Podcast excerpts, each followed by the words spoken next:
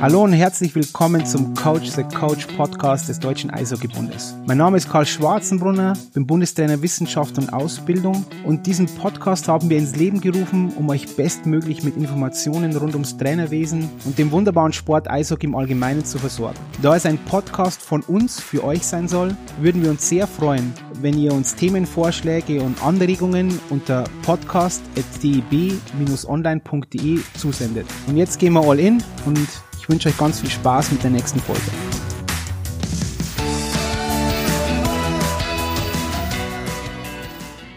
Ja, so hallo und willkommen zur nächsten Ausgabe von Coach the Coach, dem Podcast des Deutschen Eishockeybundes. Und ich freue mich wirklich sehr, heute unseren Gast Michael Barkus begrüßen zu dürfen. Ich wollte Herrn Michael unbedingt an ja, zum Podcast oder beim Podcast dabei haben, weil der Michael für mich diesen Dreiklang verkörpert. Und zwar, er war ein sehr erfolgreicher Spieler, er war bei fünf Weltmeisterschaften dabei, bei Olympia in Vancouver, Deutscher Meister in Mannheim 2001. Er war Nachwuchstrainer in Augsburg und natürlich, er ist auch ein Elternteil vom Timo. Timo ist ja aufstrebender Eishockeyspieler hier, der jetzt momentan in den USA spielt und deswegen war mir das wirklich eine Herzensangelegenheit, dass er am Waki hier, Michael, Bucky darf man nicht mehr sagen.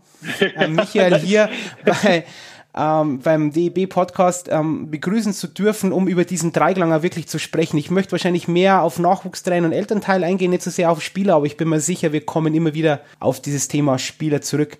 Michael, hallo, wie geht's da?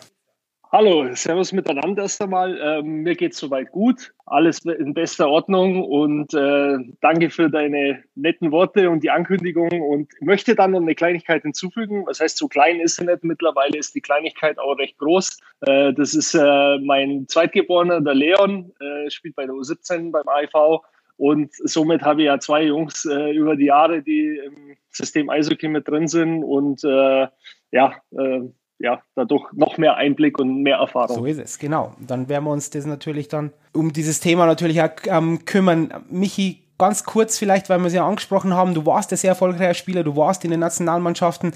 Skizziere mal kurz, wie du zum Eishockey gekommen bist und wie die Reise dann war als, als, als Profi und dann auch die Reise zur Nationalmannschaft ich hoffe, dass ich das äh, so kurz wie möglich und äh, so prägnant wie möglich äh, hinbekomme. Ähm, also mein Start im Eishockey, der war, äh, ja, ich sage mal, vielleicht ein bisschen anders als bei, bei den meisten.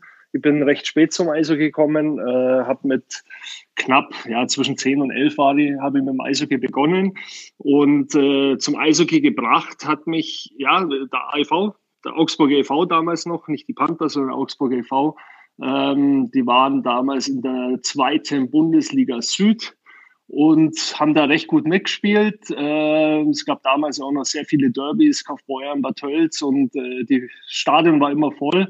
Und ja, bin da über Freunde dazukommen, zuschauen. Meine Mama hat mal AIV-Pulli gestrickt, die war dann meistens da in der Kurve beim Trommler gestanden und äh, habe mir das Ganze jetzt einmal, sagen wir so, über eine Saison angeschaut und war sehr begeistert und euphorisch und äh, ja, habe dann äh, mal über eine gewisse Zeit parallel Fußball gespielt und äh, habe dann mit dem Eishockey begonnen. Äh, Fußball habe ich recht früh angefangen, mit, mit vier Jahren und äh, ich glaube so ein klassischer ja, äh, Jungensport äh, oder ja auch Mädchensport mittlerweile zum Glück äh, schön, äh, immer mehr, aber äh, in Deutschland und ähm, ja, war immer schon sportlich, also habe alles Mögliche in meiner Freizeit, ob das jetzt Basketball, Tennis und, und alles Mögliche war, äh, ausgeübt da mit Freunden. Und ähm, ja, zum Eishockey, das hat mir halt einfach, mich hat's begeistert. Einfach die, die Dynamik, äh, die Stimmung dann natürlich auch im Stadion hat einen Teil dazu beitragen. Und äh, ich habe einfach zu meinem Vater gesagt, du, ich, ich will das jetzt einfach mal probieren. Und äh, so, so hat's dann angefangen. Da war ich zwei Wochen in der Laufschule beim Herrn Baumgartner damals noch. Und der hat mich dann nach zwei Wochen in meine Altersklasse zu den Knaben geschickt und äh, so habe ich begonnen. Und äh, ja, dann ist es. Wie lange hast du, Marki, Entschuldigung, dass ich unterbreche, wie lange hast du ähm, ja. Fußball gespielt dann parallel noch zum Eishockey? Ähm, das war so äh, ein Jahr, eineinhalb Jahre circa.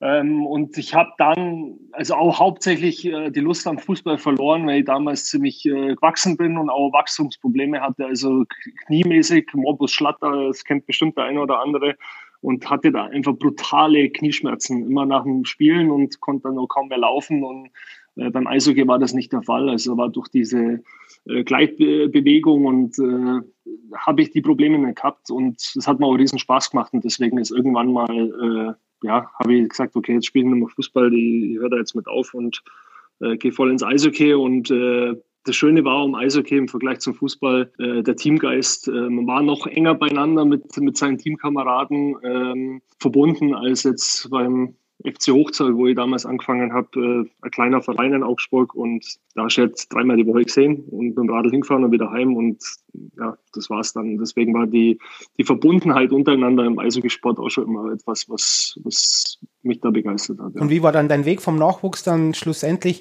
Wie lange hast du dann bei in Augsburg gespielt? In Augsburg habe ich, ja, also im Nachwuchs, äh, das ging dann eigentlich mit elf, habe ich so richtig angefangen, ich, habe auch meine ersten Spiele gemacht für den AIV und hatte dann mit äh, knapp fünf, ja, mit 15, knapp 15 äh, eine Einladung zum BEV. Das war das allerletzte Turnier äh, im Rahmen der BEV-Maßnahmen. Da wurde ich dann eingeladen und äh, danach ging es halt im Endeffekt in die äh, U16-Auswahl vom Deutschen Eishockeybund. Und habe mich da anscheinend nicht so schlecht angestellt, dass sie mich dann auch zum ersten DEB-Lehrgang eingeladen haben und habe dann da auch alle Nachwuchsnationalmannschaften durchlaufen. Und ja, für mich war das immer irgendwie ganz, ganz komisch. Also es gab viele gute Spieler damals bei mir in meiner Mannschaft und einige davon äh, haben auch im Eishockey was erreicht. Ähm, aber ich, ich konnte es immer gar nicht glauben. Jetzt wirst du da wieder eingeladen und wieder und ja, irgendwie hast du erst, spielst noch gar nicht so lange, da gibt es viel länger dabei und irgendwie ist es immer Stück für Stück weitergegangen und äh, habe dann auch mit 16 meine ersten Trainingseinsätze gehabt äh, bei der ersten Mannschaft und äh, ja, mit nicht ganz 17 Euro mein erstes DEL-Spiel. Dann noch kurz, weil das ist immer irgendwas, was mich extrem interessiert, als du dann in die, in die, dein erstes DEL-Spiel gemacht hast, wie der Sprung vom Nachwuchs in den Erwachsenenbereich, wie hast du den empfunden und wie hast du das auch, also gab es da Trainer, die dir dann besonders ja, sagen wir, gefördert haben, Mentoren, wie ist dieser Sprung? Weil das ist ja einfach mit das Schwierigste dann vom Nachwuchs dann auch wirklich dann nachhaltig Fuß zu fassen im Erwachsenen im mhm. Senioren-Eishockey. Ähm, es war auf jeden Fall so, dass ich sage, ich habe natürlich viel im Verein gelernt von den Trainern, die ich dort hatte im Nachwuchs. Äh, egal, wen man als Trainer hat, auch wenn man es vielleicht manchmal nicht als so positiv empfindet, man nimmt überall wo was mit. Und natürlich war der Einstieg und die Nachwuchszeit beim AIV die ersten Jahre natürlich sehr wichtig für meine Entwicklung und dass ich da die Möglichkeit bekommen habe. Ähm, ich würde sagen, so der nächste wichtige Baustein für mich damals war die Möglichkeit, bei, der, äh, bei den Nachwuchsnationalmannschaften zu spielen auf internationalem Niveau. Ich glaube, das hat mir dann äh, sehr viel äh, ermöglicht, auch in der Entwicklung. Ähm, und äh, ja, damals äh, Jim Setters war, sage ich mal, für mich in den Nachwuchsnationalmannschaften der prägende Trainer für mich. Also den habe ich die meiste Zeit gehabt und habe da wirklich sehr viel lernen dürfen. Und äh, ja, das hat mir dann so den Weg geebnet, dass ich da einfach auch dann innerhalb des Augsburger EVs dann die Möglichkeit für die erste Mannschaft bekommen habe. Und mein erstes Spiel, das weiß ich noch natürlich, das war damals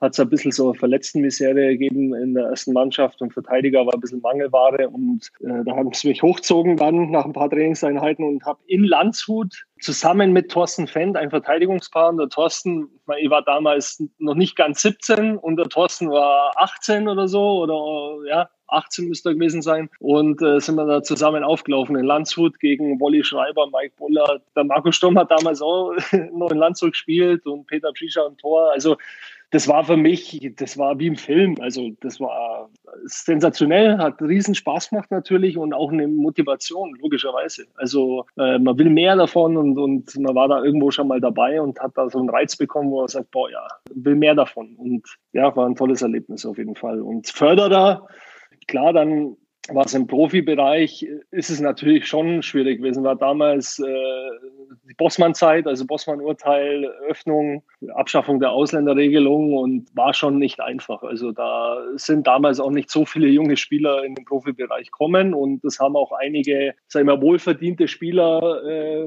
früher aufgehört mit dem Eishockey oder sind in untere Ligen gewechselt ähm, deswegen war es nicht einfach, aber hatte da schon auf jeden Fall einen Trainer in, in Augsburger Zeit. Das war der Gunnar Leibbock damals, äh, der mir wirklich eine faire Chance gegeben hat und die ich damals auch genutzt habe. Und im Jahr drauf äh, war es dann leider nichts mehr wert, sage ich jetzt einfach mal, ist ein neuer Trainer kommen.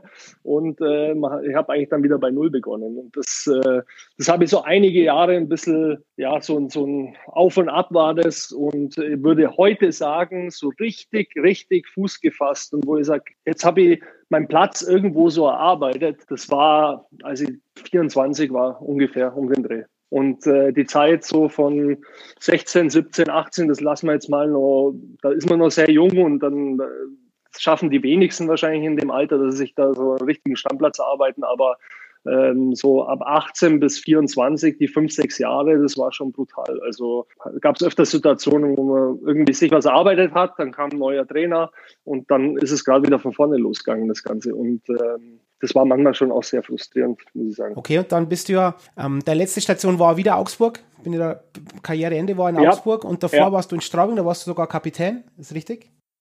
Ja. Und ähm, über das möchte ich auch kurz noch sprechen, dieses, diese Kapitänsbinde oder nicht die Binde, sondern das C auf der, auf der da sieht man wieder Fußball verseucht, ähm, sondern, das, sondern das C auf der Brust, wie, wie entscheidend war das für dich entscheidend? Wie hat dir das verändert als Spieler und auch in der Kabine dann? Hast du das gespürt, in Anführungszeichen?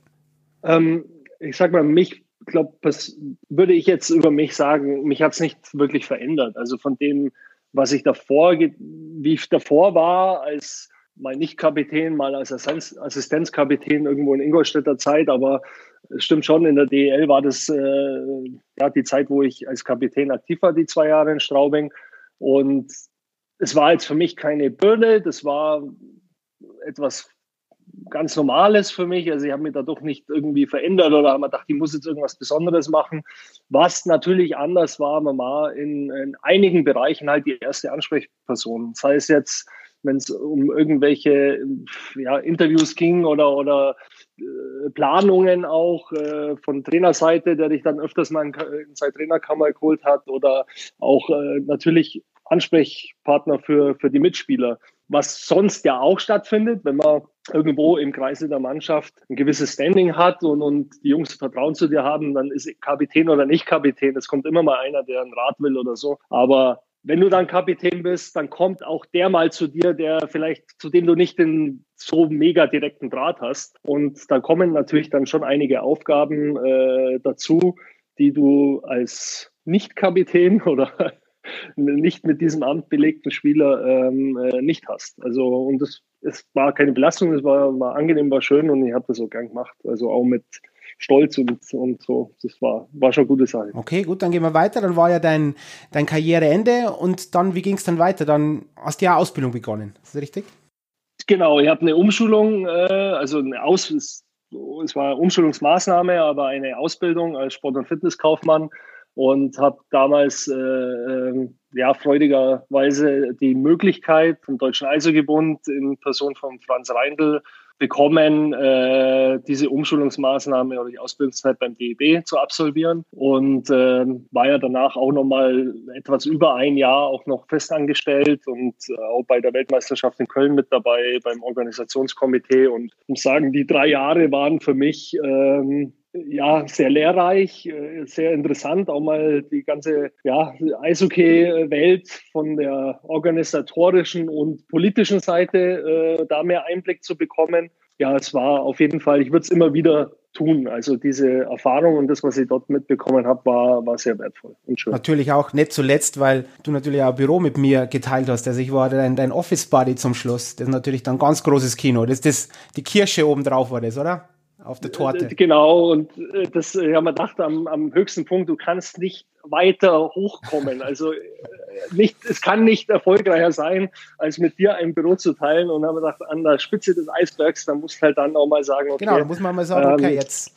Du hast es erreicht und äh, gehen wir den nächsten Schritt, genau. Und ja, das ist jetzt nicht aus, aus, der, aus dem Nähkästchen plaudern, aber das war ja so, wir haben dann ja im Büro oft drüber gesprochen, über das Thema. Die, die hat es ja. unter den Fingern auch gebrannt, äh, als Trainer zu agieren. Und dann kam das Kapitel Augsburg. Und jetzt bist du wieder dran.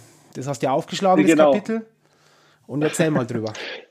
Ja, also ich, ich habe halt für mich, und das ist, ähm, ich habe gemerkt, dass ich äh, vielleicht jetzt nicht unbedingt der Politiker bin oder auch jetzt im, im Verbandswesen, da mit Sicherheit äh, auch Dinge gut gemacht habe und auch äh, da was bewirken konnte. Aber man denkt ja weiter und damals mit äh, ja, 36 Jahren oder so oder 37 war einfach in meinem Kopf, wo ich mir gedacht habe, okay, kann ich mir das vorstellen bis zur Rente? Also so denkt man ja dann einfach irgendwo mal. bis ähm, zur Rente. Bis zur Rente. Da musste ich mir einfach beantworten, ja, nee, mich, mich zieht es einfach mehr zurück in Sport und äh, äh Richtung Eis und, und äh, Team entwickeln und so solche Geschichten. Und ja, deswegen äh, ja, kam dann die Möglichkeit für mich, äh, wieder im Heimatverein die U20 zu übernehmen und äh, als sportlicher Leiter dort zu fungieren. Ja, das war dann der nächste, die nächste Station. War ebenfalls genau das Gleiche. Sehr lehrreiche Zeit für mich. Äh, klar, wenn man man hat zwar lange Eishockey gespielt, aber dann als Trainer zu fungieren, äh, ist natürlich wieder ein ganz anderer Blickwinkel, andere Funktion und Position. Und äh, das war sehr spannend, äh, nervenaufreibend und auch erfüllend. Ähm, insbesondere die Arbeit mit, mit meiner Mannschaft, mit den Jungs. Also das ist etwas, wo ich jetzt im Nachhinein auf jeden Fall sagen kann, das hat mich nicht weggetrieben. Also es war das, die Arbeit mit den Spielern und mit den Jungs war der Teil, der mir auch wieder gewisse Energie zurückgeben hat. Aber in der Summe habe ich gemerkt, das ist nicht der Weg für mich auf, auf Dauer in diesem System äh, ähm, dort zu fungieren und so eine Position zu haben, ähm, ist nicht, soll ich sagen, es ist für mich, war es teilweise mehr Last, als dass ich sage, äh, es hat mich beflügelt und, und äh, es bringt mich auch als Mensch weiter und äh, von dem her war es leider Gottes dann auch nur eine äh, zweijährige Sache. Mich aber bevor wir, bevor wir zum Ende kommen, weil jetzt kommen eigentlich, weil das ist ja auch was, was denke ich viele Trainer da draußen oder generell Hörer, die unseren Podcast, Podcast hören, auch immer wieder interessiert, dieser, dieser Alltag als Nachwuchstrainer. Du bist ja also 20 ähm, Trainer, hast ja dort fungiert und hast natürlich auch ähm, Aufgaben inne gehabt und zwar mehr oder weniger den ganzen Nachwuchs zu begleiten. Ich, so ja. ist es ja, ja. Und ich möchte gerne von dir wissen, was waren so die, die Schwierigkeiten auch für dich als Nachwuchstrainer und natürlich aber auch für, für die ganzen ehrenamtlichen Trainer, die da draußen sind. Du musstest ja natürlich auch Trainerstellen besetzen, mit Sicherheit nicht so einfach. Du musstest ja. auch mit, mit Trainern ganz, ganz viel interagieren, die eben nicht hauptamtlich sind. Das ist natürlich auch nochmal ein Thema. Und da möchte ich gerne ein paar Dinge aus dem Alltag hören, wie du das gemeistert hast und wo du jetzt denkst, auch nach einer gewissen, mit einem gewissen Abstand, mit einer gewissen Reflexion, können wir das anders machen? Oder wo, was war, was war gut, was war nicht so gut? Also ich sag mal so, es, ist, äh, es sind viele, viele Hürden in dem Bereich. Also äh, das allererste, was ich wirklich da sagen möchte, ist, dass wirklich alle, die in diesem Bereich hauptberuflich oder auch ehrenamtlich, wie auch immer, als Trainer fungieren, äh, Hut ab, wirklich. Da gibt es einige, die schon Jahrzehnte dort äh, tätig sind. Und ich muss sagen, was die dort leisten, ähm, einfach dort auch zu arbeiten, diese, diese Aufgabe, die Verantwortung und auch mit diesen gewissen Begleitumständen, mit denen nicht jeder klarkommt. Da würde ich sagen, echt Hut ab. Ähm, für mich war das so, dass ich ja in meinem Bereich eigentlich, äh, sage ich mal, mit, mit dem Team oder so gut, sehr gute Möglichkeiten hatte. Da natürlich hauptsächlich vormittags die Zeit genutzt habe, mich äh, auf Trainingseinheiten äh, oder auch gewisse organisatorische Sachen da vorzubereiten und hatte auch Ruhe zum Arbeiten. Bin dann irgendwann nachmittags ins Stadion und äh, ja klar, als DNL-Coach, U20-Coach äh, bist halt mit der letzten Eiszeit des Nachwuchs bedacht und kommst halt irgendwann dann abends um 10 heim, so ungefähr. Und ich denke, die Schwierigkeiten liegen da schon so, dass man ja teilweise, weil bei uns waren es äh, schon einige Hauptamtliche Trainer, äh, muss man sagen. Also denk schon in den Bereich, das haben andere nicht zur Verfügung, dann gibt es vielleicht dann nur einen. Und es ist schon schwer, diese Verbindung äh, herzustellen zwischen den ehrenamtlichen Trainern und den hauptamtlichen. Also es ist wirklich sehr schwierig, dort äh, dann eine einheitliche, wirklich äh, stringente, am roten Faden Arbeit, die sich jeder wünscht, äh, äh, da zusammen durchzuziehen. Und das liegt teilweise, sage ich mal, natürlich auch an Menschen, die dort tätig sind, aber auf der anderen Seite natürlich auch an der Problematik, dass wenn man jetzt Ehrenamtliche oder, oder, oder Minijob-Trainer nimmt, die kommen dann nach acht Stunden aus der Arbeit und stürzen ins Stadion rein. Da eh schon mal Wahnsinn. Aber ja, da ist dann halt mit Vorbereitungszeit oder, oder sich viel Gedanken machen, wie man irgendwo sowas macht oder mit Zusammensetzen und dann noch große Meetings haben, ist halt teilweise sehr, sehr schwierig. Und äh, dadurch geht natürlich auch Qualität verloren, muss man auch sagen. Also logisch, je mehr hauptamtliche Trainer man hat, umso, umso besser wird es. Ähm, aber das wird bei einem größeren Verein mit mehr Kindern, mit mehr Mannschaften in der Summe immer noch ein Verhältnis sein, wo man sagt, äh, beim, bei einem etwas kleineren Verein hast du vielleicht einen hauptamtlichen Trainer und drei nebenberufliche. Beim größeren hast du halt eine drei, vier hauptamtlichen und dafür dann nochmal sechs, sieben, acht nebenberufliche. Also das Verhältnis wird immer irgendwo sich ein bisschen die Waagschale halten. Und die Problematiken werden auch immer die gleichen sein. Und das ist schon schwierig, da alles unter einen Hut zu bekommen. Und äh, dann hat man halt die Trainergilde, äh, was auch klar ist, wo jeder irgendwo auch noch sich selber einbringen möchte. Also seine Vorstellungen, äh, äh, Ideen und äh, das will man und kann man auch keinem Einzelnen nehmen, weil ansonsten verliert auch die Motivation, dort etwas zu tun. Und aus diesem ganzen Chaos dann äh, Ordnung zu schaffen, das ist schon schwierig. Und da würde ich auch sagen, das habe ich nicht gemeistert. Also ist natürlich auch in dem Zeitraum über zwei Jahre recht kurz. Ähm, aber es ist mit eine sehr, sehr schwierige Aufgabe im Nachwuchs dort wirklich äh, diese Ordnung zu schaffen und diese Gemeinschaft und alle an einem Strang und in eine Richtung äh, ist eine sehr, sehr große Herausforderung. Denkst du, dass da die Trainerausbildung irgendwie behilflich sein könnte, Dinge hier zu ändern? Du hast, du warst ja in der Trainerausbildung, du hast die ja auch begleitet. Würdest du da irgendwas adressieren wollen in dieser Trainerausbildung, wo du denkst, ja, das würde natürlich helfen in, in dahingehend?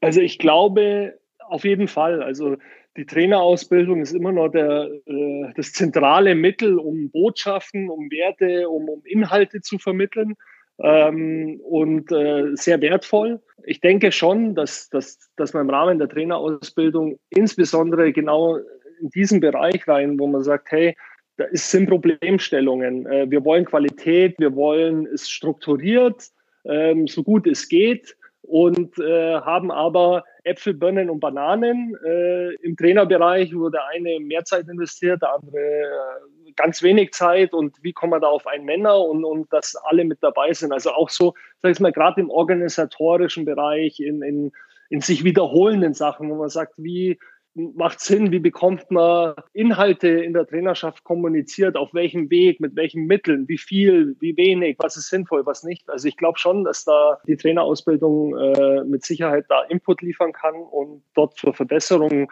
sagen wir mal, solcher Problemstellungen äh, beitragen kann, die jetzt sage ich mal nicht jedem auf der Hand liegen. Also ich denke, es werden sich wenig, wenig Elternteile, wenig Spieler und manchmal vielleicht auch Vorstände nicht so viel Gedanken über sowas machen. Die Probleme haben die Trainer und deswegen denke ich, dass sowas auch in der Trainerausbildung sehr gut aufgekommen ist. Aber wenn man, wenn man jetzt nochmal noch mal mehr ein bisschen ins Detail geht, was sind denn so, auch wenn es extrem schwer ist, aber was sind so diese Top drei Dinge, die du als, als Nachwuchstrainer die Problematiken, die du zu bewältigen hattest. Ja, was waren die, die, diese drei Dinge, die jetzt wahrscheinlich auch viele Trainer draußen auch kennen werden, aber was waren diese, diese, diese größten Bausteine oder Baustellen, die zu beheben waren?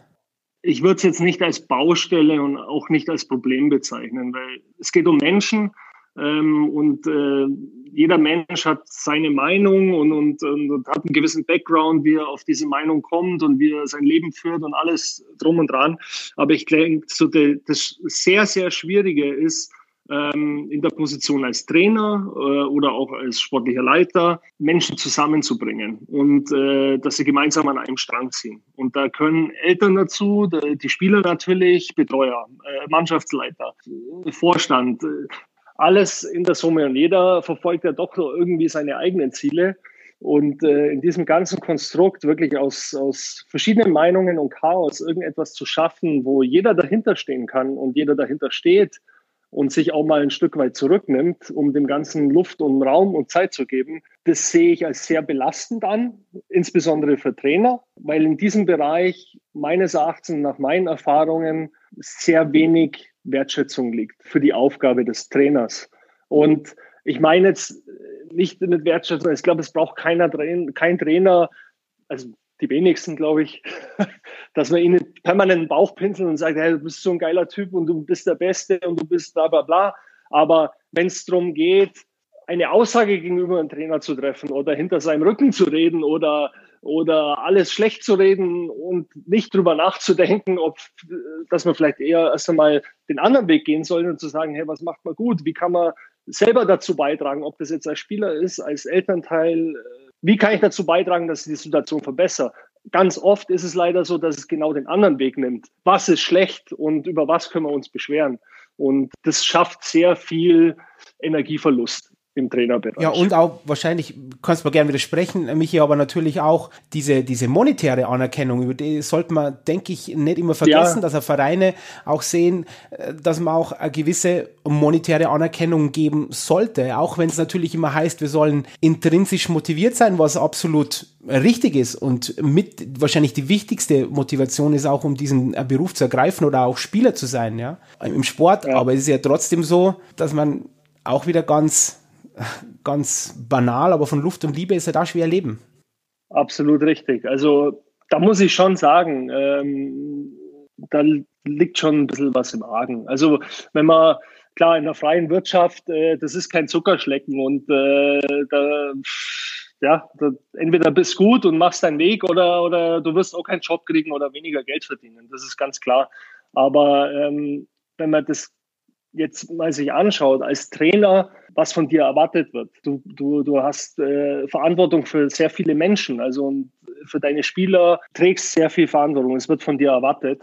Du arbeitest zu Zeiten, wo ähm, ja, andere sich einen Lenz machen und sagen, hey, ich habe hier mein schönes geregeltes Leben, äh, gehe acht Stunden in meine Arbeit, abends haben meine Kumpels Zeit und am Wochenende fahre ich mit meiner Frau in die Berge und mache das und hier und das und habe eigentlich so ein ganz gutes Leben und, und, und das passt. So, und als, als Eishockey-Trainer, insbesondere im Nachwuchs, hast du das nicht. Also diese oder weniger diese Möglichkeiten, dein Leben auch mal zu genießen oder Freunde zu treffen, äh, deine sozialen Kontakte zu pflegen. Also ich kann nur aus den zwei Jahren sagen, das war etwas, was sehr, sehr, sehr gelitten hat bei mir wo ich dann auch selber gemerkt habe, äh, die Anrufe von Freunden werden weniger, die Nachrichten äh, logischerweise, weil ich meistens sagen musste, ja, ich habe da jetzt keine Zeit.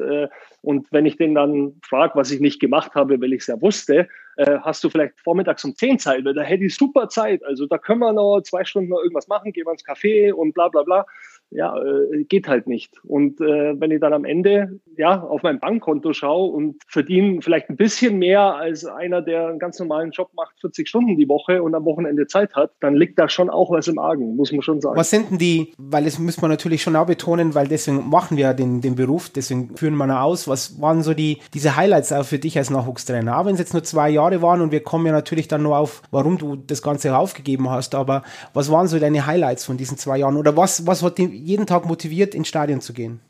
Ähm, das waren meine Spieler. Das waren absolut meine Spieler. Und äh, na klar, ich habe die Spieler, die ich hatte, die hatte ich halt. Also die waren perfekt.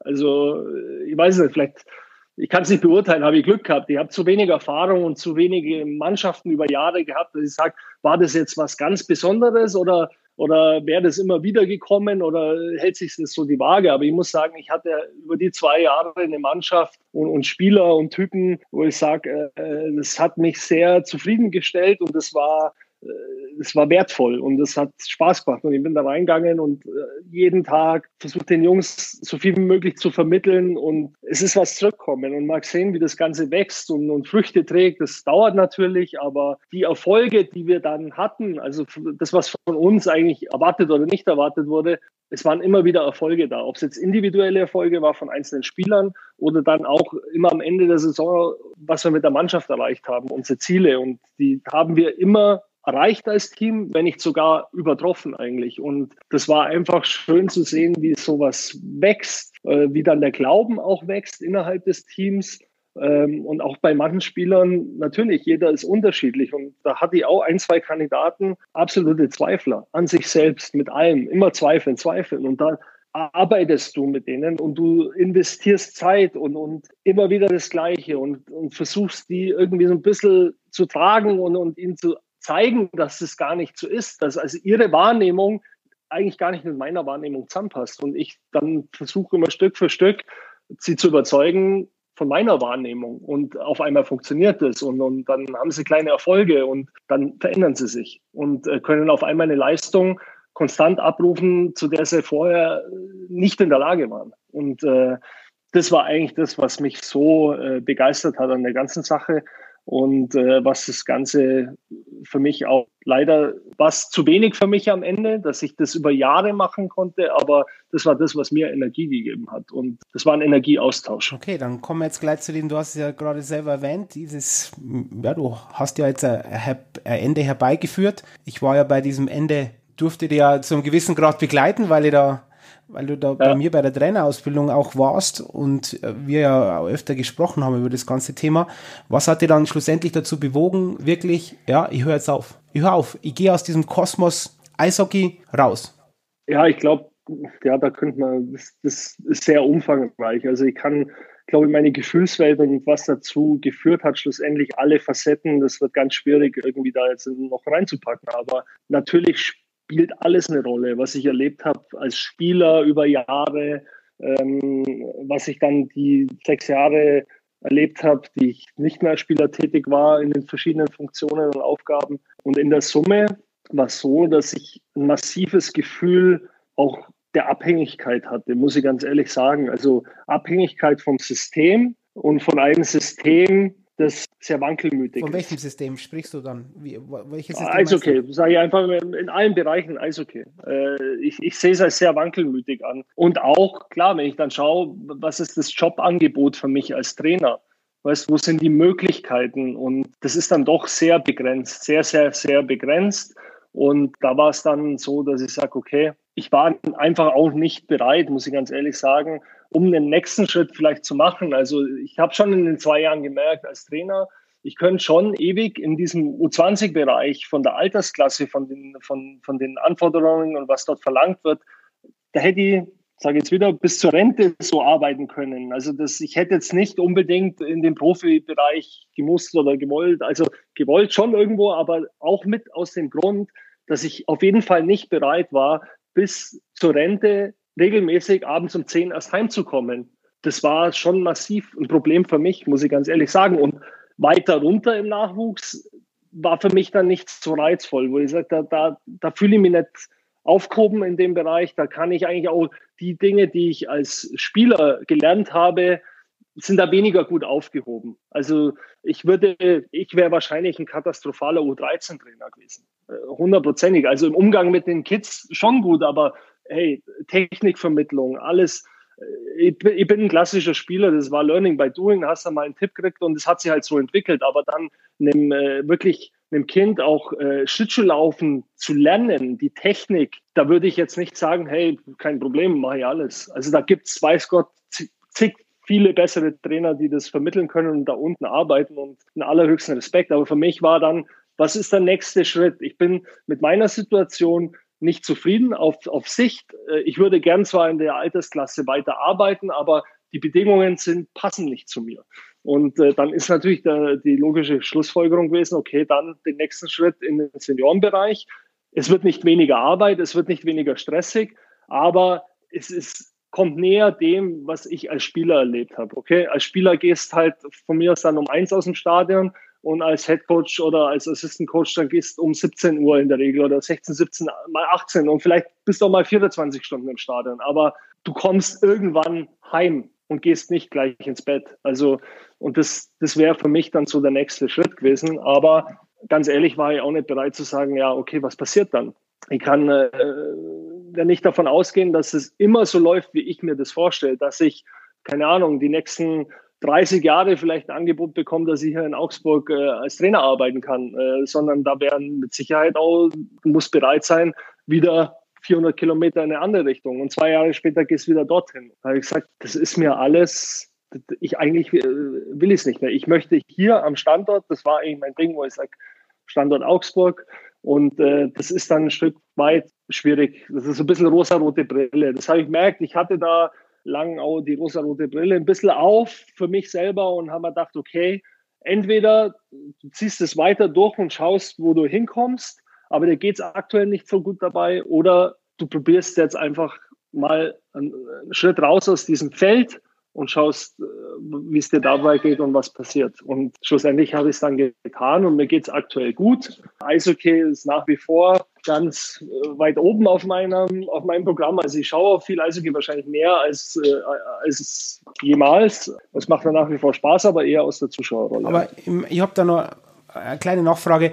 Mich, es ist ja dann doch schon so, was du beschreibst, ist natürlich auch dieser, dieser große, ich sag's mal in Anführungszeichen, Leidensweg, den man auch beschreiten muss, wenn man dann als vom Nachwuchs in den Profibereich gehen will, besonders in Deutschland. Ich denke, es ist immer nur sehr, sehr schwierig, vom Nachwuchs in den Profibereich zu gehen, in den Seniorenbereich. Ich ja, denke, dass das, ja. vielleicht kommt jetzt so ein leichter Wandel, den merke ich jetzt schon andeutungsweise, aber es war auf alle früher war das ja sehr, sehr unüblich, dass er, wenn jemand jahrelang ja, ja, U20-Trainer war, dass er dann sagt, okay, ich komme mit Senioren, wer Seniorentrainer?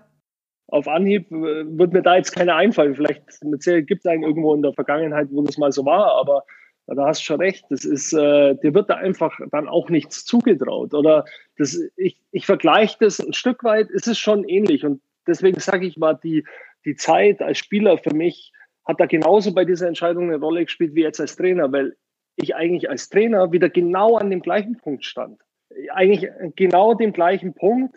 Du bist ein junger Trainer, äh, unerfahren, ähm, hast vielleicht bewiesen, dass du jetzt gar nicht so schlechte Arbeit machst, aber wer gibt dir wirklich dann die Chance? Wer gibt dir die Chance? Äh, weißt, was ich meine? Und das ist, äh, das genauso ist es. Als junger Spieler ist es heute oft genauso. Also wir haben natürlich jetzt auch äh, super in der DL ein paar wirklich junge, junge Spieler, die für Furore sorgen, aber die, ganz ehrlich, würde man denen das Vertrauen nicht schenken und die auch gemäß ihren Fähigkeiten ein Stück weit einsetzen und fördern und würde ein äh, Tim Stützle in der vierten, äh, vierten Reihe mit äh, fünf Minuten Eiszeit genauso performen? Nein, würde er nicht.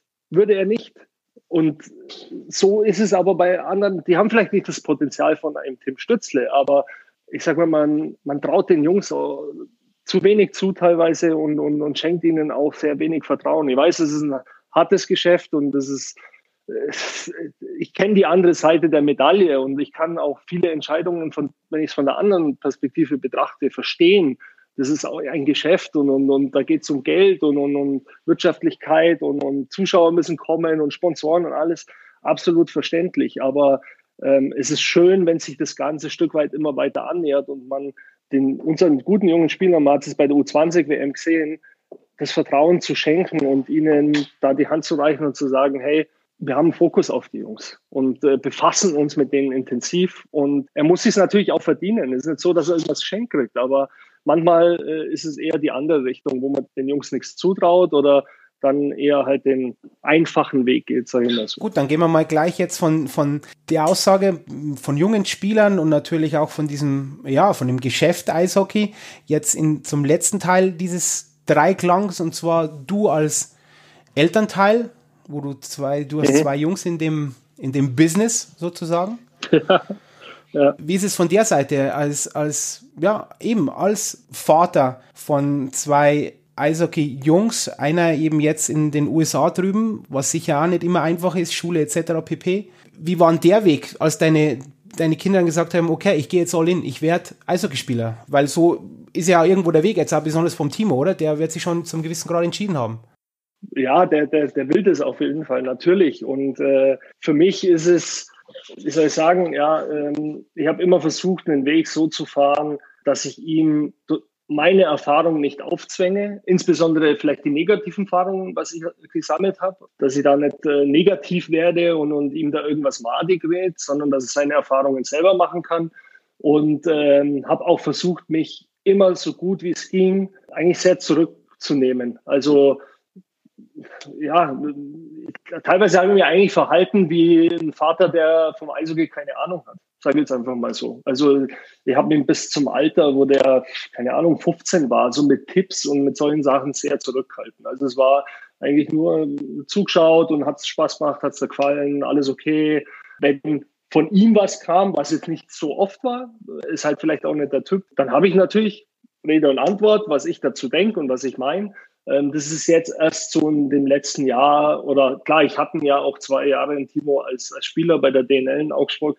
Aber da ist es natürlich auf Eishockey-Ebene ein bisschen intensiver geworden, wo ich ihm jetzt vielleicht den einen oder anderen Tipp mehr gebe, aber jetzt rein auf sein Spiel bezogen. Und das meiste, was ich ihm eigentlich versucht habe, immer zu vermitteln, sind, sind Werte. Also ähm, mit Rückschlägen umzugehen oder auch mal mit vielleicht Ungerechtigkeiten, die immer in einem System, Team passieren. Es sind Menschen, ein Trainer trifft eine Entscheidung, die, die kann auch mal ungerecht sein. Und dann ist es halt so, wie du damit klarkommst und dass du die Dinge, die du selber beeinflussen kannst, in die Hand nimmst und was dafür tust. Und das war eigentlich das, so wie ich als, als, als Elternteil, sage ich mal, im Eishockey äh, mit umgegangen bin mit meinen Jungs bis jetzt. Und ja, äh, es ist natürlich schwierig. Mich ja nochmal, ich denke, dass das muss, muss, möchte ich nochmal hervorheben, weil ich denke, das ist so eine wichtige Nachricht an die ganzen Eltern da draußen, was du jetzt gerade gesagt hast, dass dieses Vermitteln von Werten, ja, dieses unbedingt Coachen auf der Heimfahrt von einem Spiel eher nein. Da bin ich immer, ich bin da extrem ja. zwiegespalten. Ja. Und ich bin mir relativ sicher, du hat, hattest auch als Trainer die Erfahrung gemacht, dass es einfach viele Eltern geben, die dann denken, sie sind die besten Trainer da draußen auf der ganzen, ganzen Welt und ihren Kindern dann oft, ich glaube, mehr Schaden als Nutzen zufügen. Würdest du mir dazu stimmen? Ja, absolut. Also ich glaube, das Beste ist, wie man sein Kind unterstützen kann. Auf, auf der beste Weg ist einfach zu schauen, wie ist, er wie ist es emotional drauf nach einem Spiel. Brauchst mal ein bisschen aufbauen oder einfach nur mal, hey, was ist denn los? Und wenn er dann mal gar nicht reden will, in Ruhe lassen und wenn es mal gut gelaufen ist, und ich meine jetzt nicht nur gut gelaufen, weil die Mannschaft gewonnen hat oder der Bur oder das Mädel zwei, drei Tore geschossen hat, sondern wenn auch mal eine Aktion da war, wo, wo man gesehen hat, hey, äh, mein Junge, der saß auf der Bank, hat sich das Spiel angeschaut, dann kommt der Mitspieler raus und ist total frustriert und Maibur geht hin und versucht den aufzubauen. Das ist was Positives. Das solche Dinge mal hervorzuheben und sagen, hey, fand ich super von dir. Oder, oder einfach nur mal die Frage, hat es auch jetzt Spaß gemacht? Äh, wenn ja, was? Und wenn ja, wenn nicht, warum? Und ja, einfach so ein bisschen auf die Gefühle, sage ich mal, der Spieler oder halt in dem Fall der eigenen Kinder einzugehen, ohne das groß zu werten. Ich glaube, diese Wertung kann manchmal verheerend sein. Was Kinder wollen, ist immer Akzeptanz, äh, geliebt zu werden, akzeptiert zu werden, respektiert zu werden ob das jetzt von den eigenen Eltern ist, ob das auch von den Trainer ist und dass der Mensch im Mittelpunkt steht und nicht die Leistung, die dabei rauskommt. Und ich weiß, dass es verdammt schwer ist, insbesondere in der Sportart wie im Eishockey, wo der Sport Eishockey für Eltern sehr intensiv ist. Also das ist, das muss schon ein Hobby von dir auch dann werden oder schon immer sein, ähm, damit du das so viele Jahre mitmachst. Und dann steckt viel Emotion drin. Und das ist die Kunst, sich da ein bisschen rauszunehmen in den richtigen Momenten. Nicht, dass es eskaliert oder man dann vielleicht irgendwas sagt, was man im Nachhinein vielleicht bereut oder wenn es ganz schlecht läuft, nie sieht, dass man vielleicht äh, zu intensiv und emotional reagiert. Ja, auch du, du hast ja vollkommen recht. Das ist natürlich extrem auch eine kostenintensive ähm, Sache, ein Eishockey-Kind zu haben. Ja. ja. Das ist nur so, was, was du auch wieder vorher sagtest, dass man auch Dinge hervorhebt, nicht ob man Tor geschossen hat oder gescored hat oder was auch immer, sondern ein guter Tag kann es ja auch sein, wenn es einfach, wenn es Freude gemacht hat. Wenn der Junge, wenn der genau. Neunjährige heimgeht und sagt, boah, war ein richtig cooles Turnier, gefällt mir, boah, war cool. Ich habe mit ein paar Jungs gespielt draußen, wir haben Eishockey gespielt, draußen haben wir vielleicht nur ein bisschen mit dem Ball rumkickt und war alles gut. Ähm, das ist doch ein, ein perfekter Tag. Karl, auch gerade im ganz, also wenn man mal zu den ganz Kleinen geht, weißt du, so in dem Bereich, wo man die, von der Laufschule, Kleinstschüler, so in dem Bereich, da ist es halt mal so, dann sind die in der Laufschule und an dem Tag hat der nicht so viel Bock oder, oder schaut sie lieber die Bankenwerbung an oder was auch immer. Ja. Äh, wenn er mit dem Grinsen rauskommt, das ist perfekt, das reicht, das reicht. Und dann äh, brauche ich als Elternteil nicht hergehen und sagen, hey, wenn du äh, da nicht gescheit mitmachst, dann brauchen wir da nicht mehr hingehen, weil das, das verdirbst du den Spaß und dann, äh, dann wird es madig für alle. Und deswegen ähm, ist es da so gut wie es geht, entspannt bleiben und immer schön locker durch die Hose ab. Genau, also Freude ist Freude ist Freude. Ich würde es wirklich so sehen. Wenn er Freude hat an dem Ganzen, dann haben, macht man als Elternteil ja. oder als Eltern generell unglaublich viel richtig. Der Meinung bin ich einfach. Genau, und man, man macht, also wenn wirklich, ich kann das ja nachvollziehen, es ist ja auch was Schönes, wenn man irgendwo die Möglichkeit bekommt, vielleicht als Leistungssportler, als Spitzensportler. Man spielt in Stadien mit vielen Zuschauern, man kann sein Geld mal damit verdienen. Also die, die es tun und wirklich das Leben, das macht Freude und das macht Spaß, sonst würden sie es nicht machen als Eishockeyspieler. Aber der Weg dorthin, die größere Chance besteht, wenn man dort einfach entspannt bleibt als Elternteil und unterstützt, unterstützt, unterstützt und sich mit seiner eigenen Meinung so gut wie es geht oft einfach auch zurückhält und, und, und immer da ist für Fragen und, und für Hilfe und Unterstützung, aber dann doch auch dem Trainer Luft, Luft und Raum gibt, die Spieler zu erreichen. Weil das passiert leider Gottes dann auch oft, wenn man Elternteile hat, die es gut meinen und dann ihre eigenen Kinder coachen. Das Kind weiß irgendwann nicht mehr, auf, man hat hier die enge Beziehung zum, sage jetzt einfach mal Vater und ja, höre ich jetzt auf meinen Vater oder höre ich auf den Trainer? Ja, das ist ja mein Vater, Trainer, hm, hin und her. Man will irgendwie beide zufriedenstellen. Man ist in der Zwickmühle und man kann es nie richtig machen. Und das ist verheerend, weil er wird, der Spieler wird die Lust am Eishockey verlieren und wird irgendwann aufhören. Und ja, das ist ganz spannend. Michi, jetzt die Frage noch mit, mit Timo, das würde mich jetzt auch ganz klar interessieren. Warum habt ihr jetzt beide die Entscheidung getroffen, dass er in die USA geht? Denkst du, ist die Entwicklung dann wirklich so viel besser oder würde auch die Entwicklung in Deutschland möglich? Ja, ich denke, dass eine, äh, seine Entwicklung auch in Deutschland möglich wäre, nur der Weg ist nicht so klar vorgegeben. Das, ähm, also ich sehe es jetzt dort einfach auch, äh, er macht da drüben, äh, hat hier die mittlere Reife abgeschlossen, äh, ist da drüben jetzt, äh, macht Highschool, äh, damit er die Möglichkeit hat, auf die Universität zu gehen, also NCAA Eishockey zu spielen. Er hat ein Stipendium schon zugesagt bekommen, aber er muss halt die Highschool jetzt schaffen. Also bedeutet für mich auch wieder aus Elternteilsicht und auch mit der Erfahrung als Eishockeyspieler, finde ich so, ist eine unglaubliche Chance, für ihn dort beides wirklich super unter einen Hut zu bekommen, Bildungskomponente und Leistungssport. Und das war eigentlich so der springende Punkt, gerade auch diese Bildungskomponente, diese Möglichkeit, ihm das zu ermöglichen, da drüben den Weg jetzt oder den Schritt zu machen. Ähm, mit der Lebenserfahrung jetzt im Ausland. Ähm, er ist noch in dem Bereich mit, in seinem Alter, sage ich jetzt mal, das ist eine U21-Liga, jetzt die USHL und ähm, auf einem hohen Niveau und denke ich für seine, also jetzt rein, wenn ich Timo, meinen Sohn, beurteile, äh, wie er von der Entwicklung auch ist. Also er ist jetzt nicht unbedingt der Frühentwickler, eher so ein Spätzünder. Ich glaube, für ihn persönlich, individuell gesehen, ist es die perfekte Situation. Was nicht heißt, dass es für jemand anders das Perfekte ist. Äh, man sieht es jetzt, äh, ja, da komme ich wieder auf den Tim Stützle oder Peterka oder perfekt, super, läuft. Also äh, brauchen wir nicht reden, aber ähm, hier hätte ich schon Bauchschmerzen gehabt. Also man hat hier Ausbildung begonnen, ein Jahr als äh, Kaufmann für Büromanagement und hätte mit Sicherheit eine Möglichkeit gehabt, hier in Augsburg weiter zu bleiben, äh, mit Fördervertrag und dann Oberliga Memmingen vielleicht und solche Geschichten. Aber es ist eine Zerreißprobe. Also man ist dann überall, man bedient zigtausend Baustellen und schlussendlich, was kommt dabei raus und äh, ist schwierig. Also da hätte ich hier mehr Bauchschmerzen gehabt, voll auf die Eishockey-Karte zu setzen, ähm, was mitunter eigentlich fast nötig ist. Also eine Ausbildung hier als junger Spieler parallel äh, zum Eishockey, wenn du jetzt äh, einen DEL-Club einen Vertrag kriegst und äh, mit Kooperationspartnern, dann bist du am Wochenende da und bist hier und hin und her das kannst du ja schon fast knicken. Also das ist brutal. Ja, ich hoffe, ich, ich, weiß genau, was du meinst und ich hoffe, dass wir auch wir als DEB jetzt dann in, in der nächsten Zeit, ich, wir haben da schon einige vorher ja im Eisen, auch mit, mit Universitäten etc. da irgendwas aufstellen können, um auch genau diese Lücke zu bedienen mit Fernstudien etc. pp. und auch mit Stipendien, weil das einfach ein ganz wichtiger Punkt ist, weil ich denke, wenn das dann so wäre, dann würden auch viel mehr Spieler eben vielleicht nicht unbedingt den Schritt ähm, über den Teich machen müssen. Aber das hast du jetzt ja, ähm, ja. ganz klar dargestellt. Gut, jetzt eine, es ist schwierig, ja. jetzt eine Frage, die ich immer noch stelle zum Schluss, ähm, weil es natürlich auch noch jetzt in dem Bereich deine zwei Jungs betrifft. Wie, wie denkst du, wie schaut Eishockey in zehn Jahren aus? Wird sich was verändern? Gibt es nur noch Five-Man-Hockey? Schaut irgendwie komplett anders aus? Spielen wir nur noch mit vier Spielern?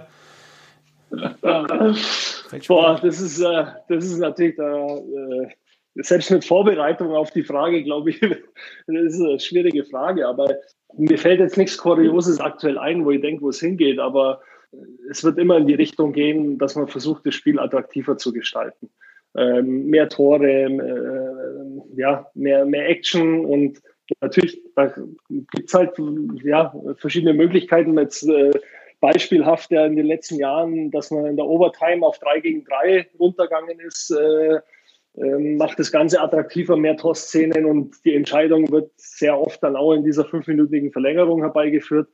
Also da wird mit Sicherheit auch in Zukunft immer wieder was passieren, wo die schlauen Köpfe sich irgendwo was einfallen lassen, wo sie sagen, hey, da können wir das Ganze attraktiver gestalten. Also für, für die Zuschauer und für die Sportler natürlich, dass äh, äh, präsenter und äh, attraktiver ist für die Allgemeinheit. Findest, findest du es gut, dass wir in Zukunft ja höchstwahrscheinlich auf der kleinen Eisfläche spielen werden? Ähm, also ich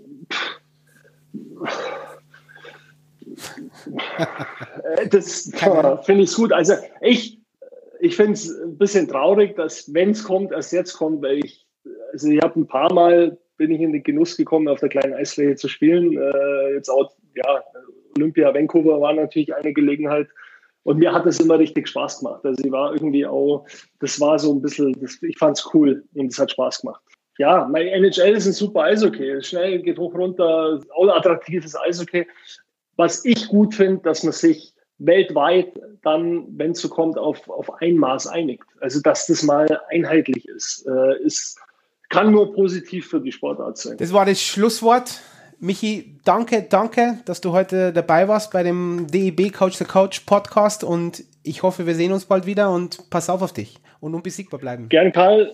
Ich danke auch und äh, hat mir richtig Spaß gemacht und wünsche allen da draußen für die Zukunft, ob es Spieler sind, Eltern, Trainer, äh, Verantwortliche, wie auch immer, sehr viel Geduld, äh, Leidenschaft natürlich und vielleicht nicht alles immer so ernst nehmen und einfach mal ein bisschen lockerer sein. Und besiegbar bleiben. Bis dann. Okay, alles klar, Karl. Bis dann. Ciao. Wenn dir der Podcast gefällt, dann kannst du ihn direkt auf Spotify, iTunes oder Deezer abonnieren und er wird auch auf unserer Wissensplattform abrufbar sein. Da uns dein Feedback wichtig ist, hinterlässt du natürlich im besten Fall eine 5-Sterne-Bewertung und es würde uns natürlich sehr freuen, wenn du den Podcast weiterempfehlen kannst. Solltest du Fragen, Kritik oder Wünsche haben, dann schreib uns am besten direkt unter podcast.deb-online.de. Jetzt bleibt mir nur noch zu sagen, schaltet ein, ich freue mich auf euch und unbesiegbar bleiben bleiben.